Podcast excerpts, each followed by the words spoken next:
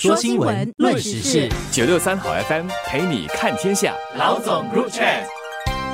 大家好，我是华文媒体集团青少年工作群总编辑陈能端，今天来带文念的班。你好，我是吴欣迪，联合早报总编辑。路交通管理局这个月起要实行的一个新尝试，就是在市区和易顺一带安装三十五个引导方向的指示牌和柱子，方便路人和脚踏车骑士呢能够更容易的找到这个地标建筑和主要的建筑。这个新的指示牌和这个指路的柱子有三种设计，分布在不同的地点，清楚的标出所在的位置、附近的地标和主要的设施。例如地铁站、巴士站、脚踏车道、国家古迹、厕所、医院以及建筑入口等。那据报道呢，路交局自二零二零年底就展开一系列的这个街头调查、工作坊和小组讨论会等，收集这个居民啊、游客和其他利益相关者的反馈，并把参与者提供的意见纳入新的设计当中。其实我在电视新闻中，还有后来在报纸上看到这些设计的时候呢，第一个想到就是十多年前我在国外念书的时候，寒暑假会到欧洲和美国大城市背包旅行。其实当时就处处都可以见到这种类似的标志清晰的地图，而且概念是很相似的，就是会标出可以徒步或者是在几百米以内可以到达的地方。当时在还没有谷歌地图的年代，我觉得这样的指示牌真的是救命稻草。尤其是如果我们不熟悉当地的语言，而当地人大多也不会说英语的时候，或者是我们任何的一个母语，这些指示牌会让旅行的效益提高很多，也更加顺畅。当然，我觉得陆路交通管理局现在试行这种更明晰的指示牌，还是对许多人会有帮助的，尤其是游客或者是不习惯或无法使用这个数码地图的人。但是和欧美大城市相比，我总觉得新加坡的城市变化也比较快。那我也不晓得说这样的实体设施会不会需要时常更新内容和详情。从我们使用者的角度来看，这些能够指引方向、帮助我们寻找地标还有公共设施的指示牌，它最大的好处就是方便我们出行。我自己的切身经验呢，就是如果我出到一个地方，比方说想到某一个咖啡店去寻找一家出名的这个肉挫面，当我从地铁站走出来的时候。一时之间就没有什么方向感。即使呢，我有手机地图，知道它离地铁站其实就是大约五分钟的路程，但是一时之间要确定到底应该要从哪一个方向走，还是要费一些时间和功夫的。那么，如果真的是人生地不熟，看东看西，设法寻找一些能够确定的这个地标，以便找出一个大略的方向，可能呢就已经得花一个五分钟了。那么有了这些指示牌了之后，我相信就能够帮助我们在最短的时间知道一个大略的方向。然后你开始朝一个方向走了之后呢，地图的导航它就能够开始发挥作用，接过这个任务来带你前往你要去的目的地，找到你要吃的这个乳搓面。在其他的报道中呢，陆路交通管理局受询时也指出，为了不让设计太复杂，现在的设计只有英语。接下来，在试行一段时间后，路交局会再征询大众的意见，考虑未来是否要为这些指示牌加上这个母语说明。其实，总的来说，我自己觉得，一般人现在主要是使用手机上的谷歌地图来找路，即便是来旅行的旅客，也很可能会使用这个手机数据漫游的服务。所以，可能只有在很特定的情况下，比如从地铁出来，或是在地铁站你要寻找应该从哪个出口出去的时候。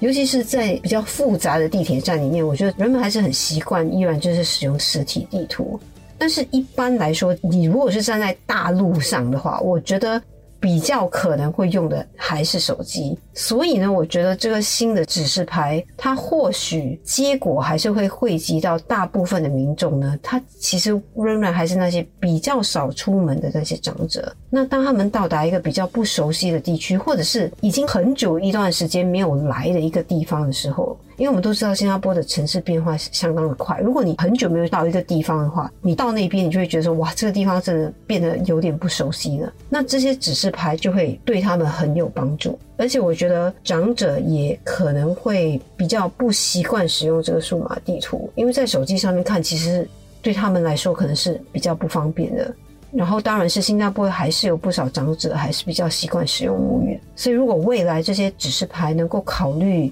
加入这个母语的话，我相信它会让普罗大众都会觉得它是一个更有温度的这个设计。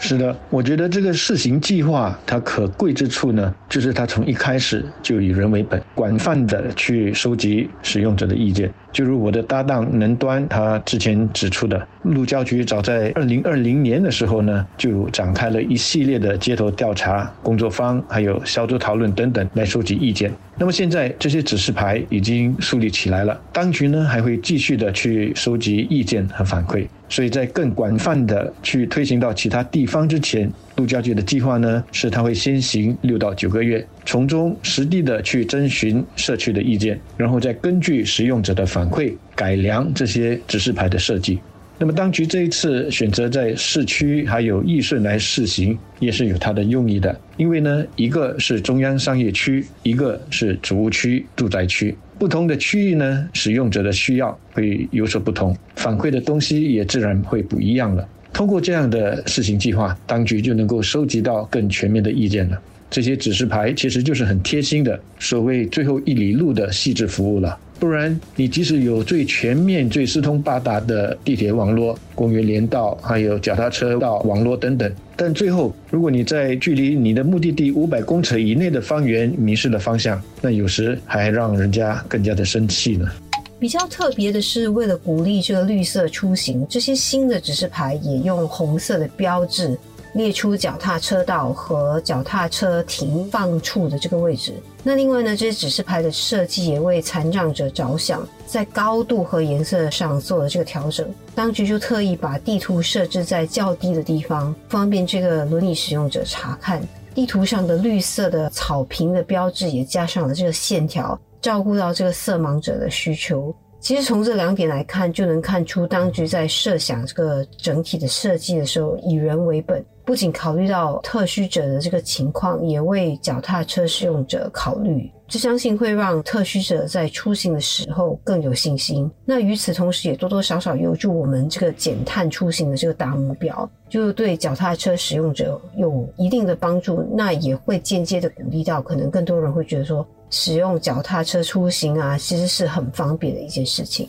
能端所提到的这个指示牌上的语文，它其实只是一个层面，它反映的就是我们作为一个社会整体。当我们说我们要建设一个更包容的社会的时候，我们究竟只是为了政治正确说说而已呢，还是我们真的愿意投入更多的资源去照顾那些不是主流但为数可能还是不少的使用者？所以呢，看不懂英文的，他就是一个群体。他们肯定不是多数，但我们要问自己：我们是否满足于说，如果我能够照顾到百分之八十的人的需要，那我就算成功了？还是呢？因为如果还要再照顾那另外百分之二十的人，我所需要投入的资源可能不是加倍，而是要加好几倍。那么从经济效益来说，这当然是不划算的。但是要建设一个包容的社会，它本来就不是单单从这个经济效益来考虑的。那么，除了语文之外，另外一个需要照顾到的少数群体就是残障者了。当然，我很了解，在开始推行的阶段，首先呢，难免是要照顾到大多数人的需要，我接受这一点。但当我们走了第一步之后，我们是否开始会去设想第二步、第三步要怎么走？我希望这些也都是在当局的规划之中。